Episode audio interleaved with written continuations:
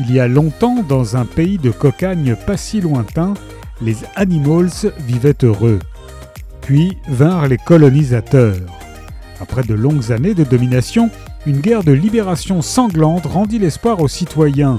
Elle leur apporta un nouveau dirigeant, un cheval tyrannique, la vieille carne, qui gouverna, gouverna et gouverna encore, avec l'aide d'un groupe de cruels défenseurs et celle de sa jeune épouse bien-aimée, l'ambitieuse Annès, merveilleuse.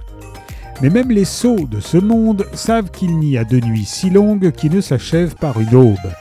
Et elle s'acheva pour la vieille carne un jour où elle prenait son thé Earl Grey en écoutant son émission de radio préférée.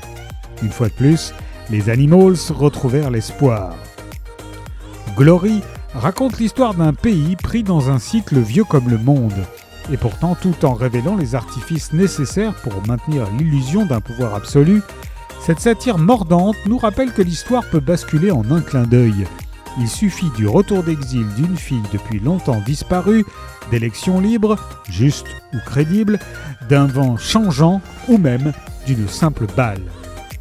L'autrice Noviolette Bulawayo a grandi à Bulawayo au Zimbabwe avant de s'installer aux États-Unis.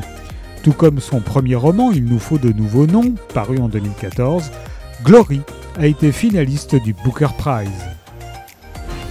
Glory de Noviolette Bulawayo est paru chez Autrement.